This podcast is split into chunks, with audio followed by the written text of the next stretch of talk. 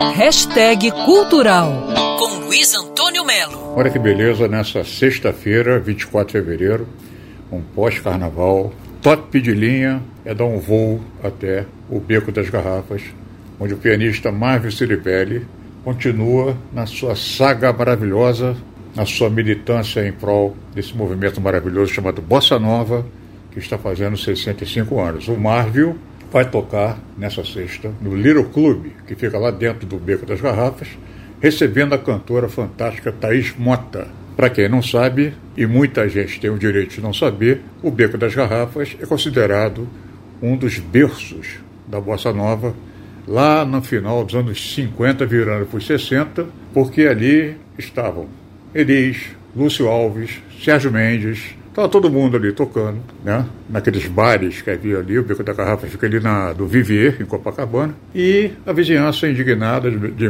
lá de madrugada e tal, jogava garrafa pela janela, entendeu? E aí apelidaram cariocamente, né?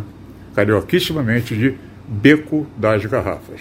O Mário Ciribelli acaba de participar é, da estreia do Carna Jazz, em Rio das Ostras, mas ele já tocou na Sala Baden Powell, recebeu o Maurício Aron, vários festivais de jazz e de blues, que evidentemente tem tudo a ver com a bossa nova, assim como o samba de raiz tem a ver com a bossa nova. E já andou por aí, olha, já foi no Jazz Plaza, em Cuba, na Austrália, Montreux, Suíça, gravou três CDs ao vivo, enfim, o Marvel é um fera, entendeu?